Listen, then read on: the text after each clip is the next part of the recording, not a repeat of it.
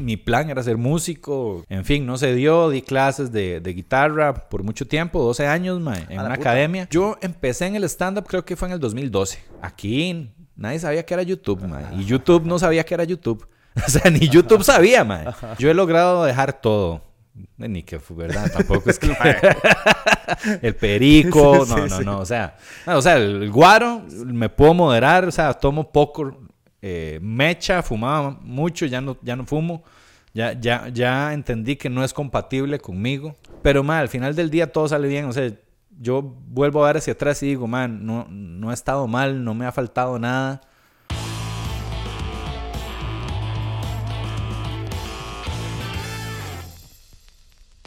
Antes, como que me sentía culpable por tomar café, o que, como que, ma, yo voy a grabar sin esto. Dale, tranquilo. Yo lo uso nada más para Sí, sí, sí. Eh, era como, ay, la presión y, ay, tengo que cuidarme y no debería estar tomando tanto. Y ya dije, fuck it. Verga. voy a abrazar mi adicción y morirme con ella. Sí, ma, yo, yo hubo un momento en la vida donde tomaba demasiado, o sea, estamos hablando de, no sé, una jarra de café al día y tuve que bajarle a la vara porque fue como que eso no puede ser bueno. Sí, yo estoy tomando como tres coffee makers al día. Ya lo mío en coffee makers, mae.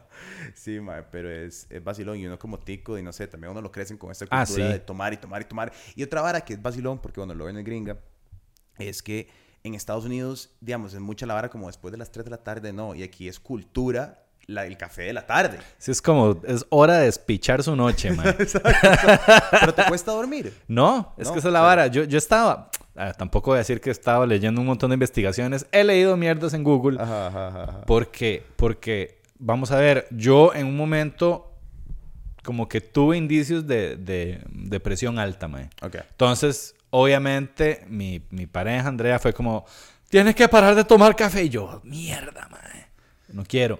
Este, entonces me puse como a leer varas de la salud y del café. Y sí, pues, digamos más, según lo que yo leí, que puede ser que esté malo, obviamente. Sí, sí. Según lo que yo leí, más, si vos sos una persona que no toma demasiado café, y pues, y pues tomas, y tomas café ma, y empezás a excederte con el café, ahí sí te puede traer de como cosas negativas, mucho en cuanto a la presión y todo eso, sí puede ser como un poco nocivo. Pero como que las cosas cambian cuando ya vos sos un tomador de café profesional, élite como uno. Como que ya, ya tu cuerpo y tu organismo está tan acostumbrado ma, que realmente no, no causa de, pues, subidas o subidones o cuestiones peligrosas Sí, sí. que haya que tener cuidado. Obviamente, di- es que yo desde que tengo uso de, de- de Ajá. memoria, de razón, tomo café. Sí, O sea, yo, yo en la vida fue así como, ay, mira, estoy tomando café, qué rico. Sí, yo me acuerdo que era, cuando yo era carajillo era como aspiracional. Era Ajá. como, porque mi, No- tata, Sí. mi tata tomaba café, entonces en la mañana, no sé, como muy carajillo, de 4 o 5 años. Y me acuerdo que también mi tata, o mi familia es italiana, mi tata después de las cenas tomaba un expreso. Ajá. Entonces ya cuando me dejaron a mí pedirme el expreso después de cenar, era como, ok, soy Yes, soy grande". parte de la tribu. Ajá, ajá. Pero sí, ma, qué- y te causa, te causa Nada. Nada. Nada, cero. O sea, es, es rico tomármelo porque me, me sabe bien, pero no me hace absoluto. Digamos que ya si- después de un cierto punto sí me pongo un toque ansioso, Sí. Pero eso tiene, o sea, tenemos que estar así tirando. Ajá, ajá, hardcore, así. Sí, a mí a veces en la mañana me pasa que sí, tal vez ya voy por la tercera taza y es como, sí, ya está. Exacto, exacto. Ya estoy pasándome Está de sobra de, esta. de verga y sí- me siento como la cabeza así como... "Uh". Es que es una droga al final del Sí. día. O no se lo olvida, pero es Sí, una sí, droga. es una droga. Yo una vez al año hago sobrio octobrio, a donde ¿En serio? Me, limpio de todo, o sea, todas las varas que son consideradas drogas y todo, y hago el mayor ejercicio del año y todo. Y siempre quito café y el café es lo más difícil de dejar más, mucho más que el guaro, digamos, por mucho. Sí, sí, sí, yo he logrado dejar todo. Eh, Ni que verdad, tampoco es que... el perico, no, no, no, o sea, no, o sea, el guaro me puedo moderar, o sea, tomo poco, eh, mecha, fumaba mucho, ya no, ya no fumo, ya, ya, ya entendí que no es compatible conmigo, Claro. que no somos compatibles o que no la quiero en mi vida, No son amigos. Tabaco fumé en el cole, Chile. Como de los 14 a los 17. Y lo Ay. lograste cortar. Por dicha, este, por dicha lo corté a los 17, porque si hubiera entrado a la U con el vicio, ahí me, Sí, claro, te me voy y, hubiera sido mucho más difícil. Pero por dicha, yo fumaba en una pulpería. Había una pulpería así por mi cole. Ajá. Que la madre, yo no sé, o sea, literal fumábamos en uniforme de colegio dentro de la pulpería. Co- O sea, La madre como, sí, tome, ¿cuántos Dele, cigarros dele, quiere dele. sueltos, mae? Marlboro rojo. Sí, así. Uy, mae. Entonces yo en quinto año de llegué un día a la casa apestando a cigarro, porque habíamos estado metidos en ese huevito de pulpería y mi mamá fue como, mae, ahí fue donde ella se dio cuenta que yo estaba fumando y fue como, mae, ni siquiera se enojó ni nada, fue nada más como, vea, no sea tonto, o sea, eso lo va a destruir a usted, piénselo bien, nada más eso me dijo, piénselo bien. Y yo, ya, este es el momento de Sí, de, de dejarlo. Con el café ahora, ma, es que de, la verdad es que lo disfruto mucho. Sí estoy tratando de, de, por lo menos en la mañana, a ver, lo que, lo que me pasa es que a veces tomar café es como el sustituto de tomar líquido. Mm, En el sentido de que tal vez tengo sed, Claro. mi cuerpo es como, qué rico hidratarse, y yo es como, tome café. exacto, exacto. Entonces ahora lo que estoy haciendo es como ya digo, bueno, me voy a tomar dos tazas en la mañana o tres y ya después solo botella de agua. Claro. Y entonces eso me ha ayudado a tomar un poco más de agua, mae. Antes sí, en la tarde trataba de tomar menos, pero ya ahora digo, madre, si me antojo de un café a las 6 de la tarde o a las 7 de la noche, me lo tomo, no Sí, pasa sí, nada. sí. Claro, sí estoy tratando de hacer más ejercicio, de meditar, de... Ah, o sea, full- como no es como nada más hacerlo y descuidarse y ya, sino como que sé que estoy cuidándome por otros lados, entonces, por aquí puedo... exacto. es un balance, mae. Mae, qué loco eso del cigarro. Yo agradezco mucho. eh, ayer estaba con, con este mae que es un eh, freestyler de rap, eh, César, que es muy bueno. Ah, César, sí. mae. El Y- gran blanco. Ajá, exacto. y el mae es como literal Eminem Tico, me hace demasiada gracia. Sí. Las historias de él, como empezando en el rap, era como, mae, yo era el mae carajillo macho de alajuela que llega a las varas y en eso domina a todo el mundo. Es, eh, pero el mae, el mae me estaba hablando mucho de, lo, de que él empezó muy carajillo a fumar y sigue de a los 30 años fumando. Wow. Y yo, bueno, en mi familia lo que pasa es que mi tata le dio cáncer dos veces. Oh, shit. Y entonces yo iba a hospitales de cáncer y veía a todo el mundo muriéndose por fumar. Y fue una vara muy... di, yo de ocho años viéndose gente muriendo por fumar y fue como... Ok, es- creo Eh, que... listo. Fue como Dare, pero real. O sea, Ajá. fue como aquí Ajá, está, la- Exacto. aquí está lo que realmente pasa, Ajá. pero en vivo. claro, madre, Sí, sí, durísimo. Hijo de pucha. Mae, eh, bueno, ma, ahora, ahora estamos hablando de- del podcast y, lo, lo que es tener un podcast y lo Sí. interesante, la dinámica Es que una Costa loquera, Rica. sí. Mae, yo creo que ustedes tienen uno de los podcasts como tal vez más establecidos del país por mucho, o sea, es... es No muy- lo sé. es, es muy loco, ma. O sea, cuando- yo creo que yo, digamos, cuando, digo, nosotros empezamos en, en esta vara, di, yo empecé a grabar referencias y todo. Sí. Y creo que los, los que salían más eran como los gordos Ajá. y ustedes. Sí. O sea, es como los que más presencia tienen. ¿Cómo ha sido el proceso de desarrollar ese concepto que además, bueno, ahora todo el mundo tiene un podcast, pero Sí. hace, hace tres años no era una Ajá. vara como de, ah, ok, todo el mundo tiene un podcast. O sea, era todavía en, Costa- en Estados Unidos sí, pero en Costa Rica era un concepto muy nuevo. Sí. Eh, lo, lo vacilón es que sí, ya había gente haciendo podcast hacía años aquí. Mm. Pero todo el mundo era como, ¿qué es un podcast? y era, había muchos, pero solo en formato audio. Mm. Entonces era como, ay, sí, madre, tengo un podcast en, en iTunes o en, en Apple. Y era como, madre, no tengo esa mierda y Ajá, ajá, ajá, aquí ajá. está la radio, voy a escuchar la sonora ahí. Exacto, no sé. exacto, exacto. Al Eh, Song. Sí, exacto. Que fueron los Eh, primeros podcasts, básicamente. Exactamente, madre. Pero de ahí después se vino como, como esta, no sé, esta influencia, obviamente gringa. Yo empecé a ver ahí a Joe Rogan, bueno, yo soy comediante para los que no me conocen. Y empecé a escuchar a Joe Rogan y a este otro huevón, el de barba, ¿cómo es que se llama? El de mm, Mark Maron. Ah, Mark Maron, buenísimo. Este, WTF. sí, después de Dollop, que me encanta Ajá. también. Y yo dije, madre, que tú anis, que tú anis esto. Y empecé a aprender un montón de cosas nuevas. Y yo dije, qué chiva, qué chiva poder, poder hacer algo así. Porque, mae, a los comediantes en específico, eh, de les, les permite. Yo, yo vi como la, el valor de, de ¿qué, puedo- qué puede decirse? De marketing o publicitario, en el sentido de que le permite a la gente conocerte más, Mm. conocerte en 3D. Porque, madre, si yo subo un chiste o ven algo ahí, es como, ah, sí, sí, este imbécil. Ajá. Tal vez te dio gracia, tal vez no, pero eh, es, es como muy unidimensional. Claro. Entonces yo dije, claro, estos madres están exponiendo quiénes son realmente. Qué chiva. Y yo lo vi como una herramienta para, ok, esto me va a permitir después de poder, poder tener shows de stand-up donde de la gente quiera ir. Claro, claro. ¿verdad? Entonces yo lo empecé por ahí, empecé a ver esta influencia, principalmente Joe Rogan, y yo dije, ah, lo voy a intentar. Empecé en 2019 eh, con unos podcasts así mega requete, recontracaseros, literal con un Huawei y una Tascam D50, D40, que es como la versión bar- Sí. mega barata de la versión más barata de esta. este, y ahí me mandé, ma, en un cuartillo y la gente empezó a responder, mae. Poco, pero empezó a responder. Y ahí fui, llegó pandemia, entonces de, tenía un montón de tiempo libre y mae, empecé a hacer como tres podcasts distintos. Tenía uno que se llamaba Otro Podcast, donde era solo yo. Tenía uno que se llamaba Socráticos Ridículos, que era con Pablo Pérez y Raúl Cabrera. Ah, ok, sí, Sí, súper. este, entonces ahí era chingar, hablar paja entre los tres, era muy divertido. Y después tenía otro que se llamaba Química Cómica. Ok. En el de química cómica la idea era inv- invitar comediantes y de pues eh, al inicio fue como, ah, tiremos chistes y probemos chistes y bla, bla, bla. Y ya después fue como nada más conversar. Ahí fue donde llegó Valesca. Un día me la topo yo, me yo, mae, vale, vení y participás un día. Perfecto, le damos. Este.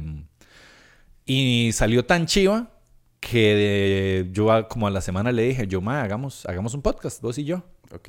Y, y empecemos. Y ra, sin pensarlo mucho, con lo que tengamos, a lo, a lo guerrilla, Ajá, ajá, ajá, que es, que es una vara que siempre eh, me acuerdo. Bueno, yo tenía otra vara que se llamaba la R, que era de sketches y yo no sé qué. Ok.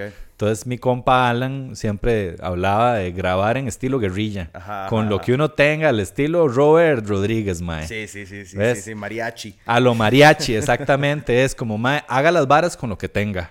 Claro. No se espere que te- a tener la cámara pichuda, el micrófono pichudo, el set, eh, Eso viene. los patrocinadores. Hágalo, mae, como sea, y después ahí de lo va mejorando. Y así empezó, mae. Y ya son, de, yo ya a, a octubre de este año ya voy a cumplir cuatro años de, de estar haciendo podcast, mae. Qué loco. Y con Valesca vamos a cumplir, cumplir tres años. Qué loco. Y sí, es bien, bien bizarro. Y, y cuando, cuando empezás a hacer esto, sí sentiste, digamos, que, que hizo lo, el cometido que querías, como te- se involucró más en la comedia, la gente llegó con, a más Mae, shows. sí. Sí. viste como esa vara. Fue casi que inmediato. eh, fue muy loco. O sea, yo realmente me siento privilegiado de la respuesta de la gente, ma, porque uno pensaría que, que, a ver, uno puede pensar que para, para tener éxito o para lo que sea, o para tener un impacto, digamos, ma, tenés que tener unos numerotes gigantes. Mm, Que tu podcast lo tiene que ver, ma, no sé, 50 mil views o 100 mil views. Si no, no es nada. Ma, yo tenía ese podcast, el primero que tuve, que lo grababa en el cuarto de mi casa con un celular. O sea, cero iluminación, cero nada, mae. Tenía tal vez por allá, no sé, mil views en YouTube, 800 views y lo subí a YouTube, a Spotify también y ni sé cuántos números tenía. Pero llegaba a diferentes lugares y me decían, mae, era que escucho su podcast. Mae, qué buena nota su podcast, mae, me gustó mucho. Por allá llegaba gente a los shows, mae, Uga, eh, ah, que tú haces otro podcast. Y yo, qué vacilón, qué chiva. sí, claro. Y sí, ma, sí, sí ha cumplido definitivamente el cometido de, de, de retroalimentar la carrera de comediante. ¿Cuándo empezaste vos en la comedia? Empecé con este proyecto ma, que se llama La R, bueno, ya murió. Eh, f- ellos empezaron, ellos fueron aquí en Costa Rica los precursores de toda la vara de hacer sketches Ok. en YouTube. Ok. En esa época, madre, pensemos 2008, que fue cuando empezaron, aquí nadie sabía que era YouTube, madre, y YouTube no sabía que era YouTube. O sea, ni YouTube sabía, madre. Y entonces estos maes, Susurro y Alan, empiezan a hacer sketches, madre, súper caseros, igual. Alan había sido compañero mío de la U, de la, del cole, perdón, y empiezan en la vara, madre. Y empiezan a tener éxito. ¿Cuáles sketches hicieron, mae? Eh, a ver, la R tuvo muchos, mae. Uy, es que, a ver. Yo me no sé si fueron ellos, pero había uno de el carro este de... Ah, no, el del carro no, Ajá, esos pues, eran otros Pero compas. eso fue esa época. Eh, fue esa fue época. esa época, Ajá. ah, sí, estoy en- Había uno de unos metaleros que se llamaba Headbang. ah, yo creo y que de sí. Ariman y el... ¿Cómo era que se llamaba esa mierda? Ya se me olvidó, creo Fue hace sí. tanto. Yo- Salían en el Chinamo también. Ajá, ajá, ajá. Es que yo Ajá. me, yo me acuerdo... Es que yo, yo estaba en el Ah, bueno, el de los mineros atrapados. Sí, claro. Ese, sí, el sí, de los sí, mineros atrapados, ¿qué hubiera pasado si hubiera sido en Costa Rica? Ajá. Entonces que el mop, yo salía como el mop. Era una estupidez, es pero que era yo me- gracioso. Yo me acuerdo que nosotros sí estábamos en el cole, entonces lo que hacíamos era al laboratorio de computación, Ajá. a meternos a YouTube a ver lo, lo que había en esa época, Sí. que eran, era eso, era aquel mae que hacía como el moradito. El moradito, Ajá, claro. Ajá. Pero eso fue, o sea, eso fue 2008, 2009, Exactamente, 2010, la hora sí. estaba empezando apenas. Exacto, exacto. Entonces por ahí, estos más ya estaban haciendo eso, que eran sketches y todo esto. Por ahí del 2010 yo me metí en la vara, en el proyecto ahí. Y poco a poco empecé a actuar y yo no tenía nada que ver con, con comedia. Yo era músico, yo estudié guitarra. Este, pero de ahí me empezó a gustar esa vara de la comedia y que me empecé a interesar en escribir guiones y me empecé a comprar libros sobre sketch y sobre personajes y sobre toda la vara. Porque a mí cuando me cuadra algo, ma, yo me voy, me obsesiono, ¿verdad? Me voy con todo. Y de ahí, como que empezó a surgir la, la inquietud en el grupo de, ok, ¿qué hacemos en vivo? Tratemos de monetizar esto porque, como siempre, no encontrábamos patrocinadores, no encontrábamos nada. Entonces era, ok, ma, hagamos algo en vivo. ¿Cómo hacemos para... ¿Qué, qué show hacemos en vivo? Porque no hacemos stand-up comedy. En esa época también empezaba, estaba empezando la ola de, Claro. del stand-up comedy. Empezó toda la nota de... Este, le llamamos comedia en Canal 9. Era un programa de stand-up que, digamos, fue un referente aquí en Costa Rica del stand-up. Como que es- ese programa lo, Lo tiró. lo puso en la mira del costarricense y dio a conocer que era el stand-up comedy, porque aquí no había cultura de eso, era puro cuenta chiste, imitador, ese era el tipo de, digamos, de performer comediante que había aquí. Entonces empieza a haber este boom del stand-up, nosotros vemos esto, es como, madre, ¿por qué no hacemos esto? Y en efecto, ahí nos tiramos al agua. Eh, empezamos, eh, hablamos ahí con algunos amigos, con Gustavo Gamboa, con Gustavo Peláez, que nos apoyaron en la vara, se presentaron con nosotros, ahí nos- nosotros nos pegamos nuestras Gracias, peladillas de culo, gracias. Qué buenas, no, yo así nomás. Qué buenas tazas, man. ¿verdad? Mercado Sí. Central, weón. Salud. Salud. Yes. y entonces, madre, pues ahí yo empecé en el stand-up, creo que fue en el 2012. Ok. Sí. ¿Y cómo, cómo, cómo te fue y cuál era como tu desarrollo de chistes en esos primeros? O sea, no hay nada peor, yo creo que el primer open Ah, sí. va, eso Ajá, Ah, bueno, vos te tiraste, ¿verdad? sí, sí, Vos mae. hiciste. Yo empecé, yo empecé en el 2013 eh, porque yo vivía en Los Ángeles Ah. y era súper fan de... Yo me fui de acá, yo me fui de Chepe, me fui a vivir solo a Los Ángeles sin universidad ni nada. O sea, yo me fui Wow. como a... en un programa, como estaba un programa de U pa- de cine, pero no estaba como una universidad, digamos. Sí, sí, sí, era más como algo. Ajá, eh, y en ese momento yo estaba obsesionado con Mark Maron, estaba pero obsesionado con WTF, o sea, era, y era, pero era mi podcast. Eh, un toque, no había entrado tanto con Joe Rogan, pero sí como con Mark Maron y como, y, ma, eh, como George Carlin y como todos Ajá. estos comediantes súper alternativos. Bill Hicks. Ajá, exacto. Ese era mi corte porque yo Sí. venía al cole como muy bravo. ¡Fuck the police! Ajá, como ajá. me cago en el sistema y no, eh, todo eso conspiración y todo es una mierda. Hijo de puta. Ajá, ese era mi corte full. Sigue siendo un toque mi corte. no tanto, porque ya, ¿verdad? Sí, sí, sí. Diez años después uno Pero crece después y de tres cambia. tazas de yodo. Exacto, puede ser que nos metamos... Ah. Aquí con DJP pasamos como una hora y media hablando del 9-11 y conspiraciones. Ajá. Pasa de todo, man. Sí. Pero... Pero entonces me, me meto en la vara y empecé a hacer de Open Mics en Los Ángeles. Que había Wow. una, una página web que se llamaba Ba- Ba- Baclava, creo, que todavía existe, que ponían, de donde veían todas las noches uno Y eh, digo, es pichazo, obviamente, luego Claro. de hacerlo. Y entonces agarraba mi carrillo y me iba a uno y hacía fila. Y si no me llamaba, me iba al otro y hacía como de 9 a 12 de, de la, a 1 de la mañana todos los días. Wow, mae. Y di super cringe, uno ve para atrás los chistes y Ajá, todo, ajá. Y, pero después entré a la U y ya como que dejé la vara, no sé qué, hasta que vine a Chepe y me empecé como a... Y madre, qué vacilón entrar en esta vara otra vez y no sé qué. Pero fue otra vez, y fue como empezar de cero, fue como el miedo de... Y además, no sé, hay un distanciamiento, como hacerlo en inglés y hacerlo en Estados Unidos, donde me valió un toque más de verga, porque era como yo estoy muy, muy lejos de mi cultura, muy lejos de mi gente, es un toque como un personaje tal vez Ujú, externo. ujú. Aquí es como, y no, esta gente, y además, digo, no pasa nada, a veces la gente sabe quién soy, entonces como, ay, vaya, se me pelo el culo, ¿qué? Ajá, Qué ajá. horror". Ah, no, mae, pero todo bien. Es, yo creo que hay que abrazar el pelarse el culo, mae. Sí, esa, sí, es sí, mi, esa es mi filosofía de vida. este, sí, qué loco, mae. Qué valiente de tirarse allá en inglés. Yo justamente la semana pasada hice un show en inglés en Nosara. Ajá. de puros gringos, canadienses, europeos. Y más bien, para mí fue lo contrario. Porque de, yo tengo toda la vida de hacer stand-up aquí en Costa Rica en español. Claro. Entonces siento como esa cercanía y esa confianza de, de que bien que mal yo, yo siento que sé a quién le estoy hablando. Claro. Me explico. De estos maes en un hotel de playa, Ajá, ajá, una canadiense de 22 años, con un francés de 42, con un, otros gringos que llegaron a cenar y no me querían ver ahí. Entonces como, holy shit. Y hacerlo en inglés que, Sí, claro. que, que yo nunca he vivido en Estados Unidos. Sí, claro.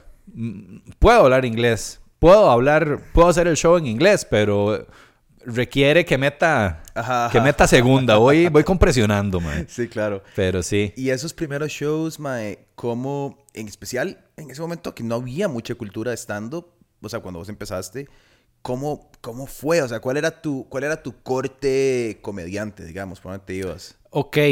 eh, sí, siento que la gente igual siempre, siempre, la gente cuando algo es gracioso se ríe. No, no necesitan, no es como, oh, ¿qué es esto? No entiendo. Sí, sí, Nunca me ha pasado eso como que, ay, no entiendo este formato tan extraño. Claro. Porque bien que mal estás contando cosas, estás, estás contando cosas que se supone que deberían dar risa. Ajá.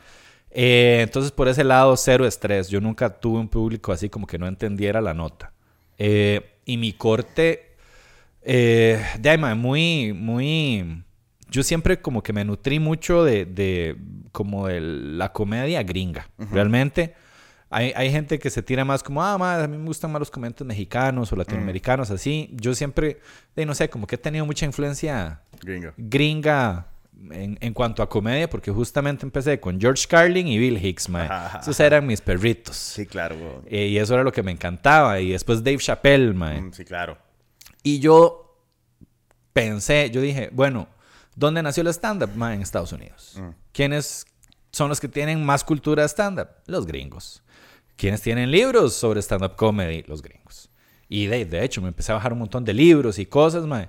Entonces, de, pues mi corte, no sé decirte, mi corte al inicio era de un comediante principiante viendo a ver de dónde, ¿Dónde sacaba de dónde material? saca material. No es como que yo te diga, mae, yo trataba de hacer sátira de, Ajá, no sé, ajá. nunca me ha interesado, por ejemplo, el humor político. Eso es algo que yo no, porque no me llama, mae. Claro. No me, no me, no me llama la atención la política en mi vida. Claro. Entonces siempre ha sido, mi comedia creo que siempre ha sido muy autobiográfica. ¿Historias? Sí, historias de cosas que me han pasado, ma, este, mucho autodeprecación, este, de ahí, ma, evidenciar cuando uno está en una situación de, donde sale como el perdedor, como el... Todo bien, ma, hablar de quedarse calvo, de que no se me para la guava, de que, no sé, de que casi me muero en un hospital por una fucking espinilla. Este, pero de todo, ma, de todo. Realmente no es como que te pueda decir que tengo una línea porque yo no, yo no controlo lo que escribo. Claro. En el sentido de que es un acto creativo, ma. Y yo escribo todo lo que pueda y agarro lo que sirve.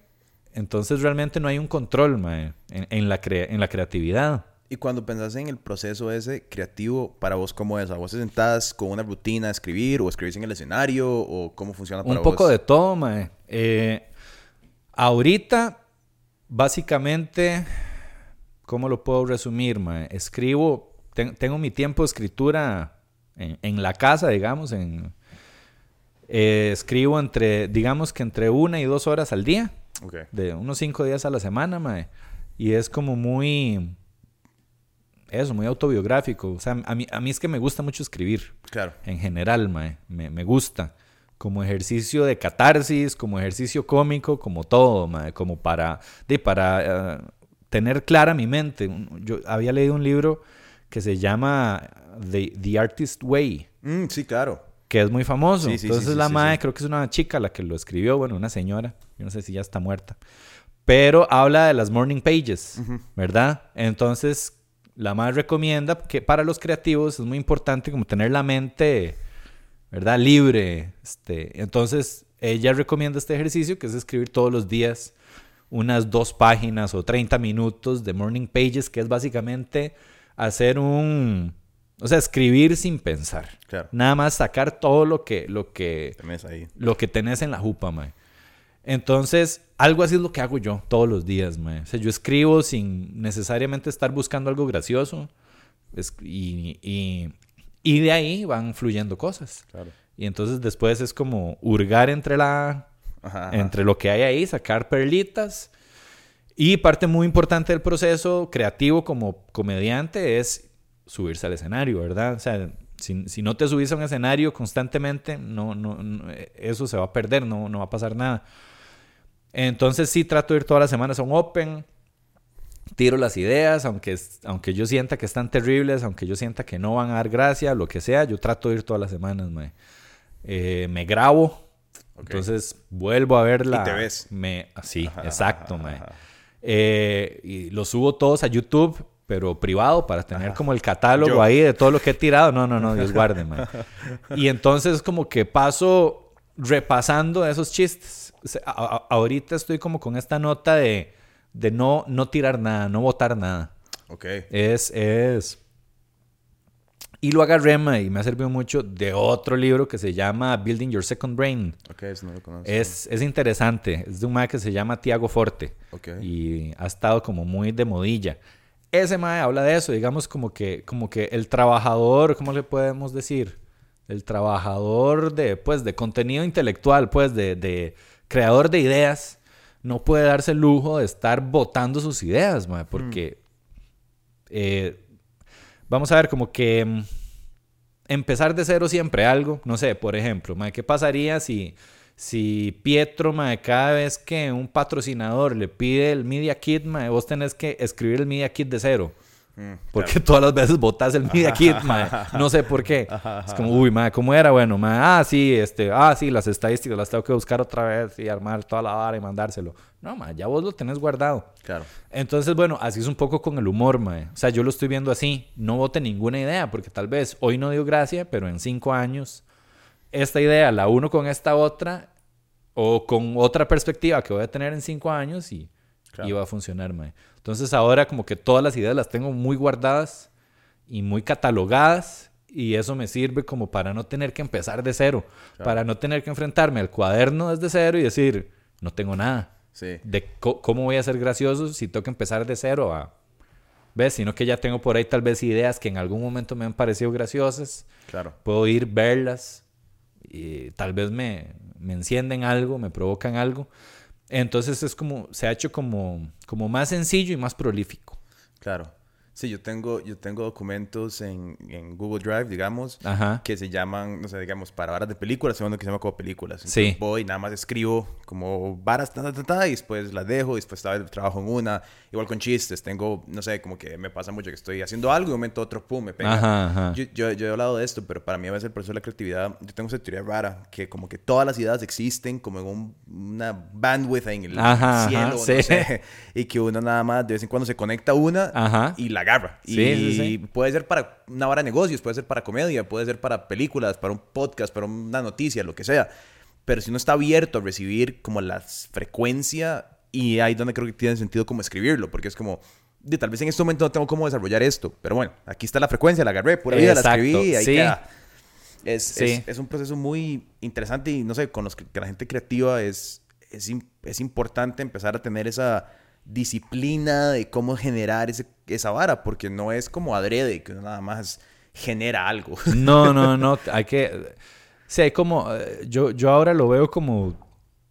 Como dos formas de, de generarlo, mae. Es eso. Primero, sentarse a generarlo. O sea, está muy bien como existir y agarrar las ideas cuando vienen, pero, pero, Claro, pero hay que- pero no se puede uno confiar solo de, solo de eso. Entonces, por un lado, sí, eh, sentarse, eh, como, como, no me acuerdo quién decía, que la creatividad lo encuentre breteando a uno, mae, que las musas lo encuentren breteando. Claro. Porque si no, no van a llegar, mae, o le van a decir algo, bueno, pero uno está viendo Netflix ahí, mae. Claro. Entonces, no, entonces eso, mae, sentarse y tener un espacio dedicado a la creatividad todos los días. O esto también es importante, o sea, la, la, la continuidad, mae, y ejercitar la creatividad. Por ahí en, en Instagram había salido un video de quién era, era un músico, mae. No me acuerdo quién era, pero el mae decía como, mae, no dejen de hacer música. Mm. En el sentido de, creo que era Víctor Wooten, mae. El mae decía, traten todos los días de crear música, mae. El- el- la, cre- la creatividad y la creación es un ejercicio, mae. Entre vos más lo haces, más ideas vas a tener. No es un, excus- no es un recurso escaso y limitado. Todo lo contrario, entre más vos lo ejercitas, más, más, más genera. Eh, entonces sí, es como muy importante estar activo en la vara. Hay un, hay un libro de Stephen King que se llama On Writing. Que Ah, es buenísimo. Ese mae. libro a mí me motivó un pichazo. ¿Verdad, mae? Sí. El mae toma esa filosofía como de dos mil palabras al día. O sea, como no importa qué es, te escribe dos mil palabras al día. Eso, ma, a mí Stephen King me, me motivó un pichazo. Ese libro fue como mi base para empezar a escribir, digamos, comedia y todo. Yo decía, mae, voy a hacer lo que hace este mae, que es sacar tres horas de mi día o cuatro horas y escribir, encerrarme y escribir. Es que es, es, es, es lo que decís vos, hay que crear es, que te encuentren breteando. Porque, Exacto. Y, puede ser que escribas mierda un día. Y, y yo, ya ahora estoy un toque lejos de hacer esos ejercicios, pero cuando vivía en Los Ángeles con Lauren, de, mi brete y lo que estaba tratando de hacer era, era escribir películas. Y de hecho que adapté un guion de un libro y no sé qué. Y era muy tuanis como poder tomarse el día para escribir. Es, Ah, es un amor, mae. La sí. vara más chiva del O sea, sí, yo desearía poder, mae, tener esta choza aquí en la montaña, mae, y pasar Escribir. todo el día dándole. O Sí. toda la mañana y después en la tarde ahí me voy a pasear al perro o whatever, mae. Precioso, lindísimo. Mae, ¿cómo manejas ahora, digamos, ahora vos tenés el podcast, tenés Ajá. tu proyecto de comedia, tenés otras varas. Hay una parte interesante en esto, y en especial como, creo yo, como al, al nivel que, que Costa Rica está todavía, que todavía vos tenés que ser como empresario Ajá. de tus proyectos al mismo tiempo que el creativo de ellos. Sí, ¿verdad? sí, sí, Eh, soy la, soy la. Exacto, no, no es como que vos tenés, bueno, en la oficina se encargan de, Sí, sí, o sea, sí. y, eh, todavía hay un cierto punto donde uno está, ¿cómo haces para que eso no interrumpa el otro, la otra parte del brete, digamos? Eh, No sé, te pongo el ejemplo, yo- nosotros, digamos, yo, voy- yo para, para cuando estoy en ventas de, madre, tratando de sacar patrocinios y no sé qué, noto que el contenido indudablemente baja porque, pero dicen, no vendo, entonces no, no hay contenido que poner. Uno está vendiendo la vara como, ma, estos son los números, estos son los views, que en este momento están bajando porque le estoy vendiendo a usted, pero ahorita van a subir. Precisamente, precisamente. Es un poco Mae, la realidad del asunto. Ajá, ajá. Eh, ¿cómo, ¿Cómo funciona para vos? O sea, ¿Cómo manejas esa dualidad? Ok, ma, vamos a ver. En, eh, es complejo. Yo, digamos, a, a nivel personal, yo soy muy negligente con todo lo que sea administrativo. Ok. Eh, sumamente negligente porque yo digo como, ok, ma, tengo que contactar patrocinadores y, eh, no sé, escribir un media kit y... eh, fuck it, voy a ir a escribir chistes. Ok. sí, claro. Eh, Es, lo que mae, siempre me ha pasado. Ahora ya, justo ayer, mae, eh, ya hablé con una muchacha que me, me envió el currículum para que fuera mi asistente administrativa. ok. Porque, mae, si no tengo una persona que me ayude en toda esa parte, no, no, no, no me voy a ordenar, mae. Claro. Entonces sí, o sea, mi solución a- al día de hoy es, mae, necesito una persona que Claro. se encargue de todo ese brete. Este, obviamente vamos a empezar en pequeño, medio tiempo, este, remoto y de ahí en adelante, de pues, pues si, si todo funciona bien, mae, que, que de pues darle más trabajo y, y hacerlo más profesional. Pero definitivamente, man, uno necesita un equipo y necesita de invertir, invertir lo poco que llega en eso, Ajá, ajá, ¿verdad? ajá. Que a veces uno dice, eh, de madre puta, esta plata me la gasto o, Sí, o, o qué, o sobrevivo con ella, ni siquiera me la gasto en algún, Exacto. en algún lujo, madre, porque no. Sí, sí, sí. Pero es como, puta, madre, puedo por lo menos ir a cenar con mi pareja, comprarle un juguete a mi hijo. No, madre, reinvierta. Pero hay que hacerlo, madre, hasta que... Hay, hay que reinvertir, no queda de otra, madre. Entonces sí, digamos, ahorita es muy loco, madre. Te voy a decir algo, digamos, interno de los podcasts que... mm, eh, es la verdad. Man, no, o sea, nos ha costado mucho encontrar patrocinadores y todo esto. Hasta el día de hoy, man, lo hemos hecho, digamos, ese trabajo nos lo hemos echado nosotros. Pero sí siento que ya es momento de, de que tenemos que, que- de que buscar personas que nos ayuden en, en esa parte, man, que, que, que vayan y hagan la venta y contacten a las agencias y a las empresas y lo que sea. Y se maneja así porque si no, no, no, no se puede hacer. eh, Pasa eso que, que vos estás diciendo, man. Hay que delegar a huevo. Sí, es, y es complejo porque a veces, digo, a ver, también es, uno es el mejor vendedor de uno mismo, ¿no? Ah, O sea, de fijo. e- Eso, es- eso, es- eso está claro, pero, pero sí pasa, sí pasa esa vara y además lo que hablábamos antes del podcast, que es que todavía no hay una industria que entienda bien la vara, ¿verdad? Ujú. a, a mí a veces, no sé, me da, me da mucha gracia pensar que, sí, no sé, hay... Teletica tiene tantos viewers, pero es porque la gente lo tiene en el café de la oficina 24 horas. Es muy diferente eso a que alguien se siente, se ponga los audífonos y te escuche a vos hablar cuatro horas eh, un día, porque se echó tres Ajá. podcasts, algo por Sí, el estilo, sí. ¿me entendés? Es súper diferente, además. Que a vos te van a creer mucho más tu audiencia sobre un producto. Bueno, si, si te creen, yo creo que vos ves una buena audiencia, ¿verdad? Como de que no están nada más vendiéndole algo por venderle. No, no, no. Eh, y entonces, esa fidelidad de que vos le puedes decir a alguien como, madre, yo al chile creo en estas tazas, estas tazas, Sí, en sí, serio, sí. vea, las estoy usando como al chile, no es un cuento. Ajá, ajá. Es, es, es muy diferente a un anuncio en tele, pero todavía no hemos logrado traducir eso acá como en Estados Unidos, digamos, a donde ya los medios cambiaron por completo y hacen mucho más harina off medios tradicionales que en medios tradicionales. Totalmente, totalmente. Sí, mae. Yo, y, y esto lo comentábamos al inicio, mae, que, que a veces uno no sabe si seguir o detenerse o hacia dónde vamos con esto de los podcasts. Porque, de mae, el, el- el panorama digital y de contenido es tan cambiante y tan loco, mae, y tan evoluciona tan rápido. Yo ahora veo a TikTok, mae, Sí. ¿verdad? Y, y TikTokers, ticos. Y Reventándola. reventándola durísimo. Y yo digo, ¿será que me hago TikToker, man? ¿Qué me dice gente aquí? Man, no sé ni qué haría. Yo digo, man, ¿será que ya el podcast pasó de moda? ¿Será que ya fue? Yo creo que algo. Yo creo que hasta cierto punto. Ajá. A ver, bueno, eh, y esto a vos aplica súper bien porque usted ya tiene una marca establecida con una audiencia y con un formato Ujú. semi específico que son como dos comediantes entrevistando personas hablando entre ellos. Sí. Que eso, entre más específico sea y más audiencia tengas, más difícil va a ser que eso se muera, Sí. ¿verdad? Yo lo que creo, y lo he dicho aquí antes, y no es para desen- desenemijar a nadie, nada más como que creo que hay que diversificar un poco, es, estamos en un punto donde ya pasaron el pico, y no lo digo yo, la- todas las estadísticas lo dicen. Ajá. Y fue el pico más que todo, fue de la pandemia. La pandemia. Y Y el, año posterior, digamos, sí. Sí, Todo el mundo estaba en la choza, y todo el mundo estaba en la choza. Eh, nosotros, curiosamente, empezamos también en la misma época, el primer podcast de nosotros, que fue ¿Qué pasa? No pasa nada. Ujú. Por pura, porque no tenemos nada más que hacer. Sí. Era como, "Oye, este, no podemos ir a grabar reportajes ni documentales. Entonces, y hablemos acá. Eh, y ahí fue donde creamos la audiencia, pero sí es más difícil ahora porque ahora el mercado está muy saturado. Entonces, si no tuviste una audiencia antes, no es que va a ser imposible, pero va a ser un toque más difícil de lo que fue empezarlo en el 2020. Claro, sí, sí, sí. O sea, eso, eso nos benefició Pichazo. No, pero di- enormemente. Pero di, sí, di, di, cada uno di, es como la gente que empezó ahora en TikTok, en el momento que tienen que empezar, y la reventaron porque Exacto. estuvieron ahí en el momento que tenían que estar. Sí. Y si van a seguir o no, yo creo que sí, pero como te digo, creo que se trata más sobre como la, el nicho, por ejemplo, en el que estés y el tipo de audiencia que coseches. Sí. O sea, eso, eso, eso va a ser la vara.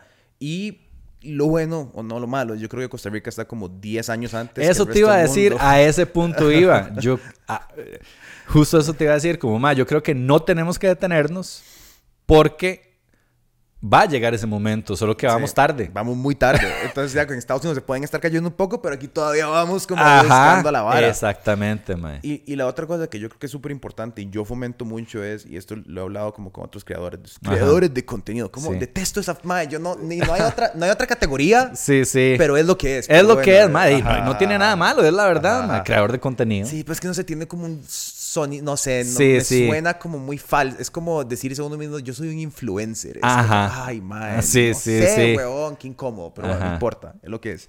Pero lo que yo le he dicho a otros creadores de contenido Creador de contenido.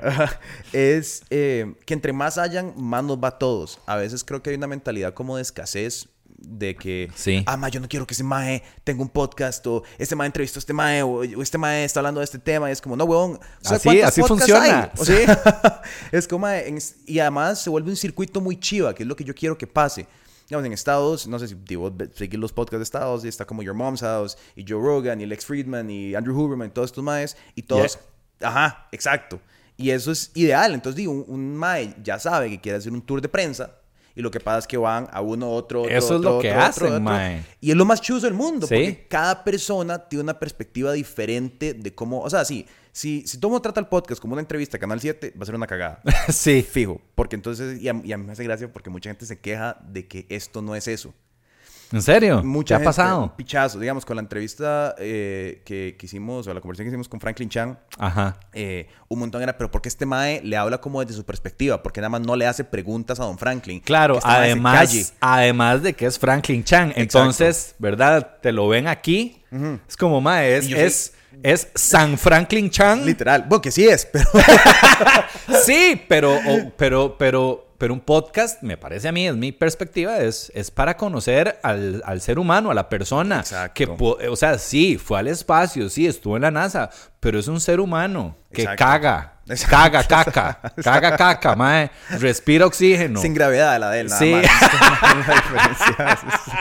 Es toda la diferencia. Exacto, mae. O sea, es un ser humano y qué chiva quebrar un poco esa imagen de San Franklin Chan para conocer a la persona real. Claro. Que desayuna, que come pinto, que... Sí, sí. ¿Cuáles son tus problemas, Franklin? Sí, sí, que el man llega con una taza de esa prisa. Ajá. y mae, ¿qué le, ¿qué le cuadra a usted? ¿Qué le molesta? ¿Qué le irrita? ¿Qué? Sí, sí, sí, sí. Eso es lo chiva. Y es, y es vacilón porque además ya cuando uno logra como, te, vos te pasa fío, como desacomodar a alguien de que es una entrevista y ellos te empiezan a hacer preguntas a vos o lo que sea. Entonces, pero hay gente que le puteas, como, ¿por qué, ese mae le está preguntando a este mae? Y es como, digo, porque es una conversación. Sí, eso pasa en las conversaciones. Además, el podcast se llama Pietro habla con. Ah, no es Pietro le pregunta. Ah, exacto. y entonces es. Pero es vacilón, mae. Pero yo creo que. Y eso, es, y eso es parte de lo interesante. O sea, yo los veo a ustedes entrevistar a Yocasta y veo a los gordos entrevistar a Yocasta por dos varas totalmente y diferentes. salen dos yocastas distintas. Totalmente. O sea, y eso. Pero eso es lo chiva. Ajá. Eso es lo más chiva. Y, y yo creo que por eso yo soy muy fanático de impulsar. O sea, lo que yo. En un podcast con este Mike Case, yo le dije Ajá. a. Yo le dije al Mae como que yo no empezaría un podcast ahora. Y otra gente, Mae, pero es que ustedes quieren como que la gente se meta. Es como, no, al revés. Es simplemente una área de cuidado. Como, Sí. como hay muchas plataformas ahora. Está streaming, está TikTok, está Instagram. Si tu vara, si tu pasión es un podcast, dale y Dele, dale con todo. sí. Sin embargo, la único comentario es, ahora es más difícil que hace tres años. Ujú, Eh, pero, pero yo sí fomento que existan más por esto mismo que te digo, porque entre más hayan, mejor nos va a todos. Entre más cervecería entienda que puedes invertir en un podcast y la gente le va a cuadrar, más va a invertir en los otros podcasts. Totalmente, sí, sí, sí. Y eso, ma, la, la polinización. Que, que a veces es como, ok, mae. eh, eh, me, me gustó que comentaste esto de la mentalidad de escasez, mae. Sí, Y a, a ver, y, y- y- el éxito, digamos, ver a otras personas teniendo éxito haciendo lo mismo que vos, exacto. ¿verdad? A la gente le chima. No, no voy a decir que a todo el mundo, y que, pero sí, digamos que, que aquí se da una tendencia, por lo menos entre la gente que yo he conocido, entre mis compas, ¿verdad? De que si a alguien le va bien, inmediatamente, ¿verdad? Es como, uy, aquí tengo un serruchillo, ¿verdad? Ajá, ajá, ajá. Eh, o empieza a incomodar simplemente, ma, o empieza a, a, a generar, sí, eso, a generar incomodidad, mae. Y no te voy a mentir, yo he estado en esa posición también. Creo que todos, como seres humanos vulnerables, mae, hemos estado en una posición donde vemos a otra persona teniendo éxito o haciendo algo muy bien o que le está yendo bien. Y uno es como, "Hmm, pero ¿por qué ella sí y a mí no? Ajá. Y, mae, hay que entender que si la gente a tu alrededor está teniendo éxito, eso te va a beneficiar a vos, mae. Que también no es un recurso inagotable. Exacto. Todo lo contrario, mae. O sea, hay para todo el mundo. Exacto. Entre a más gente le esté yendo bien, mejor para todo el mundo. Eso, mae, qué chiva que hubiera 20 podcasts, que hubiera 50 podcasts en el país, mae, que Todo. hubiera que hubiera unas chavalas en Guanacaste, mae, haciendo un podcast chivísima y que hubiera unos chavalos en Limón haciendo otro podcast chivísima y cinco podcasts en Chepe y, y que de repente vos publicas un libro y Ajá. agendas tu gira de podcast por todo lado y todos tienen audiencias enormes y después vos los invitas a ellos y, Exacto. y las audiencias se empiezan a mezclar. Y es que es que es una vara también que, y eso no solamente de, lo, de la gente que hace el contenido, pero las audiencias también. Ayer hablaba con, con César y hablábamos de que a veces, bueno, en el rap está el beef, ¿verdad? Ajá, pero que es, que, que es, que es, que es, bueno, digamos en el beef y, y las tiraderas y demás. Pero que en, en las culturas, depende, pero hay muchas veces donde, bueno, en la gringa, no sé, como que dos madres se dan, se bifean y al final como que la audiencia queda feliz o contenta con las dos varas. Como, "Ah, ese madre le tiró bien, ese madre le tiró bien. Ajá, ajá. Pero acá se vuelve más como yo soy de este equipo, yo soy de este equipo. Ajá. Creo que a veces lo que hay que fomentar es como que eso no pase dentro de las... ¿Verdad? Como que no sé, que la gente no se vuelva... Ma, yo soy del, yo soy del equipo de no pasa nada, o me le cago, o yo soy del equipo de Valesca y Ugalde, o yo soy del equipo de Case y me cago en esto. Y es como... No, al revés, ma. Es como... no, no, no, es no, como, no, mae. Escúchenos a todos. yo Todos creo. estamos cool entre nosotros, mae. Todos estamos cool. Y, y que... Y porque a veces yo creo que tenemos como, no sé, como el fútbol muy en nosotros. Muy el fútbol y mucho la política también, mae. Exacto, Ay, exacto. que es la mentalidad, liberación, Ajá. eh, unidad. Ajá. Que todavía está. Es como, mae, esos hijueputas. Yo me corto el dedo antes de Ajá. votar por Calderón, mae. Pepillo hasta el final. No, mae, relájese. Sí, sí, sí, no es eso. No es eso del todo. No, no, no, no, no, pero sí, qué buen punto, mae. Hay una mentalidad un poco así. tribalística, que, que está bien. Uno puede ser súper fan de la audiencia o de la persona y que le caiga mal a alguien más. Y todo bien, o sea, eso se vale. Pero para poder crecer el mercado, o sea, a ver, somos 4 millones de putas, 5 millones de putas. Eso es un mal video de un podcaster en Estados. O sea, qué, qué duro, Jerry. o sea, Ah, ¿verdad? Es como ajá, el- ajá. un mal día para como Tom Segura es como 5 Ah, millones de videos. sí, es como- ¡Qué picha! Tengo que revalorar. No, voy a ir a despicharme el brazo otra vez Exacto, jugando básquet, mae. Exacto, exacto. Pero entonces es, es, es, es- eso es, es jodido y hay que entender cómo y fomentar esa vara. Yo, yo, yo siempre hablo de, de que más comunidad, más varas y obviamente es muy nuevo para todos. Nadie sabe cómo comportarse, nadie sabe cómo, ¿verdad? Sí. Eh, di, no, no es como que, más, en Estados usted quiere tener merch para su proyecto y hay páginas dedicadas para merch. Me- Ni me digas, o sea, mae. Sí, la, sí, sí, sí. Yo he, yo he querido hacer eso, mae. Es como de, no, aquí no hay nada. Aquí, o sea, se, se puede, ahora te puedo dar el número de- Nice, de los que nice, nice, nice. Aquí la gorra, no pasa Ajá, nada. Show.nopasanada.com. Good. Eh, anuncio. Eh, pero ¿me entiendes? Es, uno tiene que ir a buscar y hacer la vara porque no hay ese, esa estructura. Exacto. Eh, seguimos, con todo y que llevas cuatro años de hacer podcast, sigue siendo una vara muy nueva. o sea, Sí, es, sí, es sí. muy loco.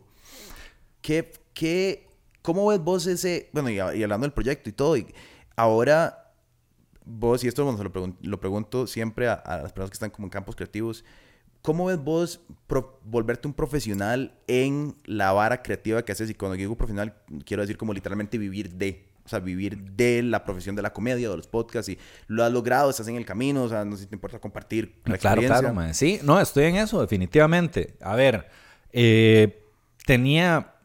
Yo igual, mae, siempre. Siempre he vivido al borde del peligro. O sea, yo no, no, así como que te diga, ah, más, sí, no, es que yo eh, era ingeniero industrial y renuncié. No, mae. Como o sea, Kurt Dyer. Ah, ¿como quién? Kurt, que era, Ah, sí. Que, que era ingeniero, creo. Oh, no, psicólogo. No. Psicólogo y trabajaba para una línea de producción, algo por el estilo. Sí, Kurt era, bueno, creo que trabajaba mucho como en agencias Ajá, y varas así, bueno, no me acuerdo, En fin, pero sí. más. Sí, ma, yo, de, ma, imagínate, yo estudié guitarra clásica. Es- Esa fue mi carrera. Peligro del día uno. Licenciatura en guitarra clásica, Qué papá. loco, mae. Sí. Y antes de eso, la carrera segura era filología española, ¿verdad? ¡A la puta! sí, mae, sí, sí. Yo, yo un día estaba pensando en eso, como, mae, ¿usted por qué se sigue estresando? Claro. El- a- hace, hace, hace unos, el 31 de marzo cumplí 40, mae. ¡A la puta! Bueno, felicidades. Gracias. Pe- Pero yo decía, mae, yo a veces vivo con mucho estrés por la plata y por sobrevivir y ahora que tengo un chamaco y toda la vara, pero yo digo, mae, huevón, usted estudió guitarra clásica. Tomó esa decisión a los 17 años, ya cumplió 40 y no está viviendo bajo un puente. Ahí- Aquí está y está haciendo, mae, y ha vivido haciendo cosas que a usted le gustan. Relájese, mae. Sí, claro. Relájese. ¿Tenías plan? Perdón que te interrumpa. Cuando estudiaste guitarra clásica. No, mae. No era como, mi ser plan, mi plan, guitarrista- ah, sí, o sea, mi plan era ser el mejor guitarrista del mundo, básicamente. ok, ok, Era- estar adolescente, no sé. Pero eh, guitar- de guitarra clásica, o sea, un género como muy Sí. formal. Sí, sí, sí. un escenario solo vos con ajá, spotlights. ajá, como... ah, ah, sí, a lo, a lo, no sé, a lo, este, John Williams, una vara así, mae. Qué sí, loco, entonces sí, eh, yo estudié eso, mae. Después mi plan era ser músico, ¿verdad? Y, en fin, no se dio, di clases de, de guitarra por mucho tiempo, 12 años, mae, en una puta. academia. Pero digamos, a ver, nunca tenido un trabajo que, que yo diga, mae, yo trabajo de lunes a viernes en un horario de 8 horas y este es el pan que yo llevo a mi hogar. Y no, mae. Era como tenía medio tiempo en esta academia, en el otro rato hacía comedia. Con las dos varas me la jugaba, también este, reparaba instrumentos, mae. Ah, ok. Este, guitarras, calibración y toda esta nota, mae. Me puse a hacer guitarras también, guitarras eléctricas. Ah, qué Hice chuzo. guitarras eléctricas. Eh, o sea, he hecho de todo, mae. Pero siempre, siempre, de, pues muy, muy emprendedor. Claro, de, sí, sí, sí. No, siempre buscando hacerlo yo por mis medios, mae. Y con tal vez como alguna vara ahí en medio tiempo, on the side, que me dé un poquito de, estabilidad. Hasta hace poco seguía teniendo este taller, mae, que en pandemia fue lo que me salvó muchísimo. Pero ya lo solté, mae. Ya estamos en el proceso de que mi socio se lo deje. Yo se lo, se lo vendí, el mae se lo va a dejar y yo me voy. O sea, yo estoy ahorita en, en- en modo, voy a vivir de, de la comedia y de los podcasts y Qué de todo loco, eso. mae, mae. Y por eso fue que contraté a esta muchacha Claro. asistente, mae. Eh, y, y por eso es que estaba pensando lo del miedo, como, mae, ya, ya, yo ya vivo en una situación que otros considerarían altamente peligrosa, mae. Claro. Tienes una alta tolerancia al riesgo. Sí, sí. También tengo alto estrés, pero... Claro. Pero, pero, man, al final del día todo sale bien. O sea, yo vuelvo a ver hacia atrás y digo, man, no, no he estado mal, no me ha faltado nada. Más bien soy altamente privilegiado, man. O sea, tampoco es que ando en lujos, cero. O sea, pero tengo mi carro bien, man. Eh, tengo mi familia, tengo mi hijo, tengo eh, cariño de la gente, breteo en lo que me gusta, hago comedia, no estoy esclavizado en un trabajo que odio y que me chupa el alma. Entonces todo bien, mae. Sí, mae, que eso, que eso es lo más loco de poder decir. O sea, que estés en un punto donde podés realmente vivir de lo que realmente te emociona. Sí. Jue puta. Es mae. un privilegiazo, Jue mae, puta, sí. o sea. Sí, este... mm, sí creo mucho como en la frugalidad. O sea, Mm. soy una persona frugal, mae, me considero una persona frugal. Eh, y, y- y así es como quiero vivir mi vida, mae, Como, como, a ver, como tener claro qué es, qué es lo importante, mae. Mm. Eh, porque toda decisión que vos tomes va a conllevar de, pues, consecuencias. mae. Claro. Por ejemplo, sí, yo tengo el privilegio de hacer lo que me gusta y de trabajar en lo que amo y que me encanta hacer. mae. Consecuencia, no vivo una vida de lujos. No puedo irme a, no sé, a Disney tres veces al año o a Europa. No lo puedo hacer, mae. O no puedo manejar un carro del año. Pero son, son, a ver, pero va con mi estilo de vida. Yo elijo vivir así. Hay, hay- una vara ahora que se llama, bueno, ahora no, hace tiempo, lo- toda la vara de la libertad financiera, Ajá. ¿verdad? Entonces es esta gente, principalmente en Estados Unidos, que fue donde surgió la mierda, que es como, "Ma, voy a ahorrar, a ver, yo necesito, por decirte algo, 4 mil dólares al mes para vivir. Entonces voy a ahorrar 70 mil dólares, los meto en un index fund Ajá. y con los réditos, ya eso me da los, los 4 mil dólares al mes que yo necesito, mae. Entonces ya no tengo que bretear. Eh, es eso, mae, básicamente. O sea, eh, pero esta gente usualmente tiende a ser muy frugal, mae. Es como, Claro. mae, ok, voy a vivir en un apartamento pequeñito, mae. Voy a, no sé, voy a arreglar mis propias varas. Voy a, etcétera. Pero tienen fucking libertad financiera, mae. No tienen que bretear. Sí, claro. Entonces es eso, mae. Yo por dicha, de- tengo la, tengo la, la dicha de que de que no me interesa mucho andar ahí como con ropa super pichuda, como con el carro super pichudo, mae. No Sí, sé, claro. como que de, me, me gusta más, no sé, otras cosas, mae. Me gusta más crear, eso me, me llena mucho, mae. Eh, disfrutar de mi familia. Entonces, de, mientras uno tenga como claro eso y claro el precio que va a pagar, de mae, hay que, hay que darle. Sí. Pero si lo que a vos te cuadra es tener un vergazo de plata, y, y ojo, no digo que, que más adelante, de, yo esperaría que ojalá más adelante, mae, sí pueda tener mucha plata. Sí, claro. ¿Por qué no? Por- Sí, sí, ¿por qué o sea, ¿por qué no puedo tener un vergo de plata gracias a la comedia, gracias a los podcasts? Puede que pase, pero probablemente va a ser mucho más adelante. Claro. Y hay que empezar de ahí con, con, con otro estilo de vida, mae. Claro. Pero todo bien, pero si vos querés, de, sí, andar viviendo una vida de lujos, creo que por aquí no es el Ajá. lugar por Sí, donde no, empezar. No, no, y, y vos ves las trayectorias, digamos, de, de los comediantes, no sé, como todos los gringos que ya ahora la están freseando. Ajá, lo están preciando. Sí, sí. mae, pero yo digo, no sé, uno ve la historia de Tom Segura, el mae la cuenta mucho. El mae duró 15 o 16 años en llegar. Louis C.K. fueron 27 años, Sí, mae. exactamente, O sea, mae. Y es, o sea, y uno tiene que asociar la expectativa, y lo digo como en todas las artes y todas las creatividades y todos los proyectos de este tipo. O sea, no, no es como, no es como que, o sea, pasa, listo, pasa. Gente que la revienta y... Sí, tal vez te tome cinco años, man. Sí, Uno ser, nunca sabe. este ser. hijo de puta de creativo, de Roberto Ah, Martínez. ajá, ajá, sí, sí, el, mexicano. Sí, sí, sí, sí. ese hijo de puta, man. Pasa. Pues, llegó pandemia, hizo su podcast y de repente, ¡pum!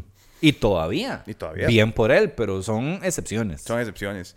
Pero eso que decís, ma, de qué es la felicidad, ¿verdad? Y ayer hablaba, y está hablando de esto mucho, y es como, ¿qué, qué te hace feliz? Depende mucho de cómo veas vos la vida, ¿verdad? Si a vos la felicidad te es, ma, y como decís vos, escribir tu comedia, escribir tus sketches, y, y eso, y puede ser que sí, digamos, no sé, estaría ganando tres veces más breteando en una oficina, una, ya con tu...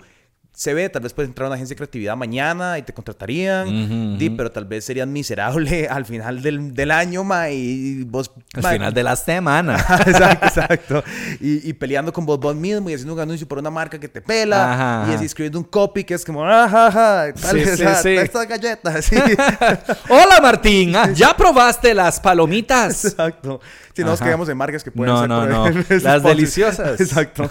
Pero, pero me entendés, ma. Entonces, digo, decís, ok, sí, estoy manejando un carro de, ma, del año, no sé qué, pero di qué picha vivir. o sea. Exacto, pero sí, lo quiero manejar a un acantilado. Exacto. Sí. Entonces, 10. Y también la otra vara es que yo creo que uno, a donde va metiéndose más en los proyectos, se va dando cuenta que la expectativa y la realidad se ajustan y lo que uno pensaba le iba a hacer feliz, tal vez no lo hace feliz, como otra vertiente de lo mismo te hace feliz, ¿verdad?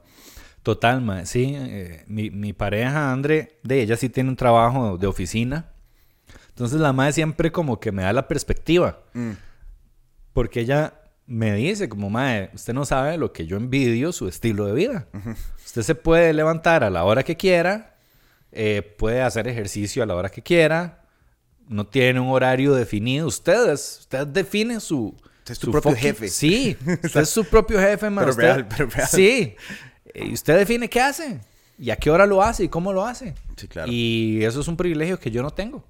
Y, va, y, y, y usted tal vez lo está dando por sentado, pero aquí estoy yo para recordarle que lo vea y lo aprecie. sí, claro. Eso es muy importante, man. Sí, es, y es, y es, y creo que, y eso pasa también, ¿verdad? Como que uno, uno a veces por el estrés de no tengo el patrocinador Ajá, o la vara, ajá. uno pierde de perspectiva como, puta madre, acordate qué es lo que estás haciendo y qué es lo que podrías estar haciendo o qué es lo que hiciste alguna vez. O sea, Sí. mi primer brete fue haciéndole videos a un life coach en Los Ángeles, que el mae era súper como...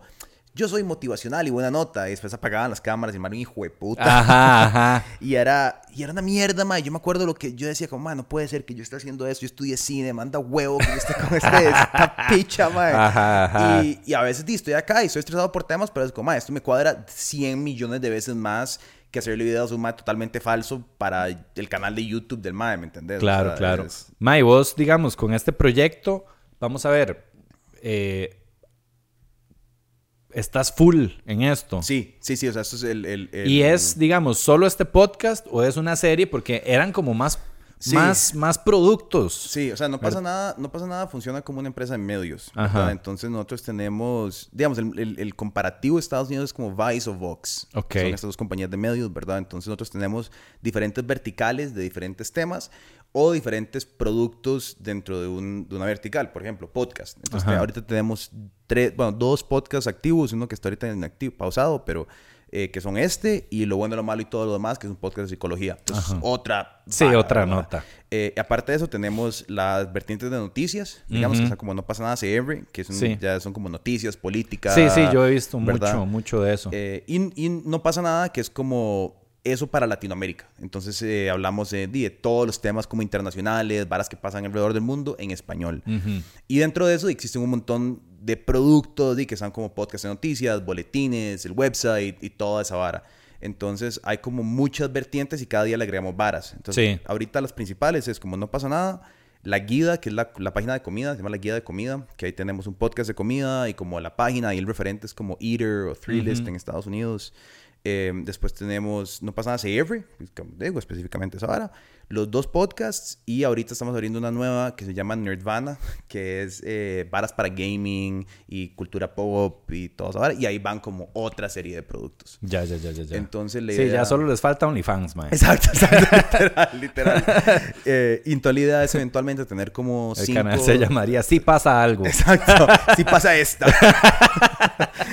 y, y entonces, di, hay, como, hay como una serie de verticales por contenido y proyectos que hacemos. Digamos, una vara que yo me, encantaría hacer sería como eh, un show, como, como un feature de stand-ups, por ejemplo, algún Ajá. día. Hacer como una serie dentro del canal a donde hacemos como un feature nada más tipo lo que hacían en Comedy Central, Ari Shafir, que era... Sí, el, el- lo de las historias. Ajá. Este.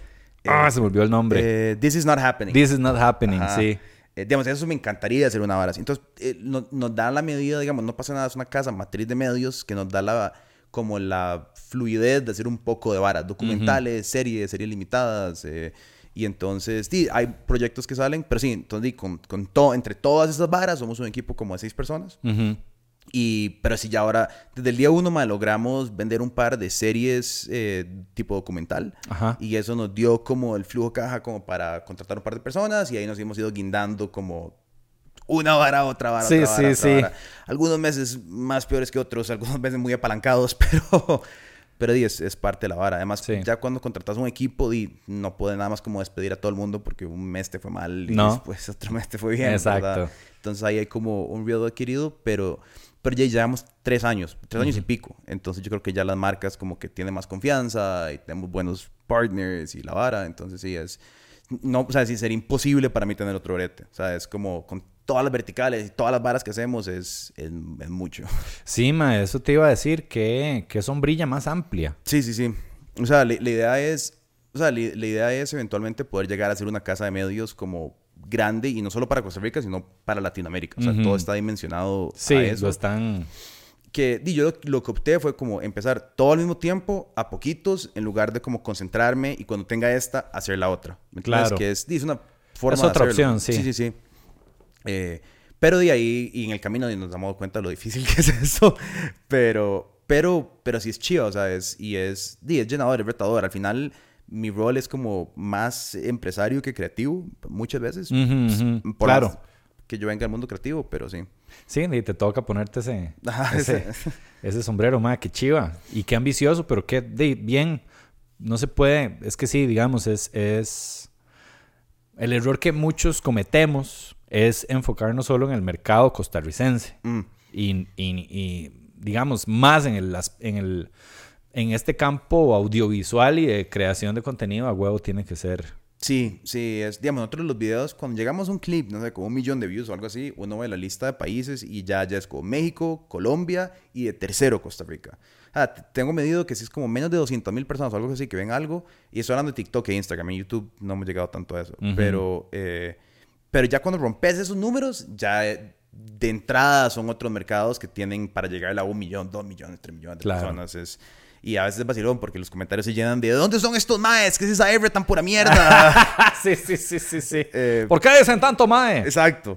Pero sí es, pero sí es a huevo, es que somos muy pocos. Sí, sí, Como- sí. Y es, y es, y es loco porque, no sé, uno ve los techos, no sé, en podcasting, por ejemplo, el, el techo, no sé, yo he visto como el Edgar Silva y los gordos de speech, pero son como 700 mil views, Ujú, que para. Chepe es un recontrapingazo en YouTube, pero no, en mercados internacionales es como, "Ay, no, no es tanto, pero así uno Ujú. puede medir como, di, las expectativas, ¿no? De qué tanto puede llegar uno, qué tanto no puede llegar, sí, ¿verdad? sí. Es interesante. Mike, cuando pensás ahora, y ahora estás haciendo como más shows en vivo, o sea, ¿cómo tenés tu agenda de, de tu semana, digamos? ¿Cada cuánto estás presentándote? ¿Cómo, hacer- Ujú. cómo manejas la vara? Ok. eh, ahorita estoy en eso, digamos. Por eso metí al asistente Claro. para que me ayude a, a ordenarme. Ajá, ajá. Que tengo un poco de caos ahí. Pero mi plan es hacer alrededor de un show al, al mes, digamos mío, de este... Vamos a ver, yo el año pasado eh, grabé un especial que se llama Sin Nombre Específico. Está en YouTube si lo quieren ver. Eh, en el canal de Valesca y Ugalde. Eso era como... mae, de como material que ya tenía de, de- de bastantes años y que lo convertí en un especial. Y la idea fue como, digamos, retirarlo de alguna forma, como obligarme a no decirlo más para escribir un nuevo especial y de pues ser más creativo, pues estar, tratar de, de- de sacar más especiales y más material de pues eh, todos los años. Entonces, este año ya estrené un nuevo show que se llama Antonio, que es, ¿verdad? Por mi hijo. Entonces trata mucho de paternidad y toda esta nota. Lo estrené ahora el, ¿qué fue? El primero de abril, primero de abril lo, estrené en, en el muro. Que está chido ese club, dicen, Está pero no chiva, he ido. mae. Sí, sí, tenés que ir. Los miércoles hay open mic, mae. Ah, puta. Llegate. Puta, Llegate, llegué. Hoy, hoy, jale. Jale, mae, yo voy a ir hoy. Puta, puede ser. Yo, llevo como tres meses no tirando un escenario. Pero bueno, Bueno, pero sin otro día, Sí, sí, pero sí. llegale, llegale. Ahí, ahí nos vemos. Este, y entonces, este show, digamos, este es el caballito de batalla de este año, ¿verdad? Que quiero presentarlo para, pues, para la gente que ya me ha visto, como que sepan que no voy a tirar los mismos chistes, ¿verdad? Es como una forma de decir, hey, vean, es material nuevo. Claro. Y el otro año voy a llegar como, hey, vean, ya es otro material, es nuevo, no Claro. me voy a... Porque Costa Rica es tan pequeño, ma, y especialmente la GAM, que es donde di, más gente lo va a ver a uno. Dime, que si te vieron una semana a la otra, ay, jala ver a Uga. Ah, está diciendo la misma mierda, ma. Claro. Entonces, es, es un poco como para paliar eso. Pero entonces, ma, este, estoy tratando de hacer, digamos, quiero armar una gira de aquí a- al próximo año que sea mínimo un show al mes. Ok, que Pero ya que, o sea, que esté muy bien, Pulidito. sí. O sea, y que la gira ya esté toda, o sea, como sacar todas las fechas de un solo. Ok. Como, madre, la, la gira de, de Daniel Ugalde. Ajá. Estas son las fechas, pueden comprar las entradas aquí. Pichudo. Este, y ojalá también hablar con patrocinadores, Claro. etcétera, etcétera, mae, pero sí hacerlo como bien profesional. Claro. Eh, sí. Y salir a otras áreas del país. Salir, obviamente, mae, a, a otras, a otras áreas del país. Entonces, sí, digamos, eso es como una, una vertiente, digamos, el show, el show este. De todas las semanas grabar podcast. Eh, ahorita me están quedando todas las grabaciones los lunes, man. Entonces grabo tres episodios Y mae, los lunes. fue puta. Grabo dos con, con Vale, ¿verdad? El, el regular y el, y el secreto, porque tenemos toda la de las membresías, ajá, ¿verdad? ajá. Y grabo el de los terribles dos, que es con mi compa Arnaldo. Ok. Entonces sí, mae. Qué pichazo. Es un vergazo. Pero yo lo veo por el lado ese de mae, creatividad Claro, obvio. y ejercitar Sí, sí, sí. y toda la vara, mae. Entonces sí, eso. Y qué más, todos los miércoles trato de ir al open mic, mae, a probar chistes, escribir. Y sí, en esas, en esas ¿Qué? me las tiro, mae. ¿Tenés algo que se viene pronto para Sí. anunciar? Sí, sí, sí, tengo fecha el viernes 12 de mayo. Ok, eso va a salir antes. Viernes 12 de mayo a las 7 de la noche en Teatro del Escenario. Ok. Que queda aquí en Plaza Tempo. Ah, sí, claro, sí, sé cuál es. Sí, sí. Ese es muy bonito, más un teatro muy bonito. Eh, ahí voy a estar presentando mi show, Antonio, y pueden comprar las entradas en Tiquete Box, que de nada más van a mi Linktree, ahí en mi perfil de Instagram. Y ahí, ahí encuentran la tiquetera, se llama Tiquete Box. Las entradas valen 10 mil colones. Súper. Y, y ya, eso es. Bueno, y para que vayan a ver este ma en vivo, Sí, ma, sí, sí. puta, puede ser que yo te caiga, ma. Mae, llegale, ma, llegale. chiva, ma. Claro, Yo claro, que claro. nunca, nunca te he visto en vivo, ma. Sí. Me he tirado un par de, de varas en YouTube, pero nunca, Ajá, nunca te he visto en vivo. Llegate, llegate, Qué ma, buena nota. sí. Bueno, ahí no, ma, muchísimas gracias, Gracias a vos, ma, por el espacio. Estuvo muy chiva. Sí, sí, sí, un gustazo conocerte. Yo te- Igualmente. Te, he seguido en YouTube, me he tirado un montón de los podcasts, obvio, y después de conocí a Toby, entonces me fui a ver todos los cuando Ajá, estaba Toby, y yo como, mae, Sí, este sí, sí. Eh, y después, mae, nada, después yo, y como soy muy fero de la comedia, me puse a buscar, mae, y no es por tirar flores, por tirar flores y nada, mae, pero los comediantes ticos, yo creo que vos sos de los más armados, Ah, muchas gracias, mae. Mae, es- la comedia tica a mí me, me apasiona mucho que, que salga. Y eso que decís vos, como de, de hacer un stand-up, stand-up, ¿verdad? Que no es contar, o sea, no es un chiste formulaico, no es- Ajá, que ajá. todo bien. Pero es chiva ver a alguien que se desarrolla. Y yo creo que la referencia única del 90% del zeitgeist cultural costarricense es Hernán. No, que- es 99.9%. Exacto, exacto, exacto. Y entonces chiva que, di, que empiezan a aparecer figuras como que Sí. rompen ese esquema un toque. Y la Sí, gente sí. dice, ah, puta, no, este mae, claro. Eh, y yo creo que el cometido de que el podcast alimente eso ha ayudado un montón. Sí, total, total, mae. Y, y es chiva porque es como que si hay más que un mae. Sí, Y- sí, que y- igual lo que, lo que hablábamos, mae. O sea, ahora se puede coexistir, o sea. Claro.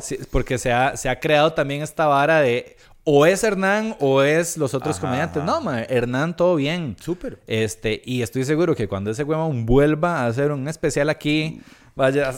Exacto, sí, y sí, sí. genial, mae. Sí, y genial. todo bien, Sí, mae. sí, sí. Pero sí es chiva ver que, que, que la gente también ve que como hay otros tipos de comedia, hay otro tipo de comediante, hay, y que pasa lo que pasa en Estados Unidos, hay audiencias para maes que son fans de Bill Hicks, que son maes raros como yo, y después hay maes que son fans de... Sí, de Kevin Hart y- Ajá, exacto. Sí. Y todo bien, o sea, y, Exacto. es- y está y está súper bien, pero que se fomenten esas audiencias y que esas audiencias van a ver los dos shows, que es lo que yo insisto. Que no Eso hay- es. No hay que ser de un campamento del otro. No, no, no, no, no, mae. Pero y nada más, muchísimas gracias, buena nota. Pura vida, Pietro, en todas. Y gracias por haber visto otro episodio de Pietro Habla con.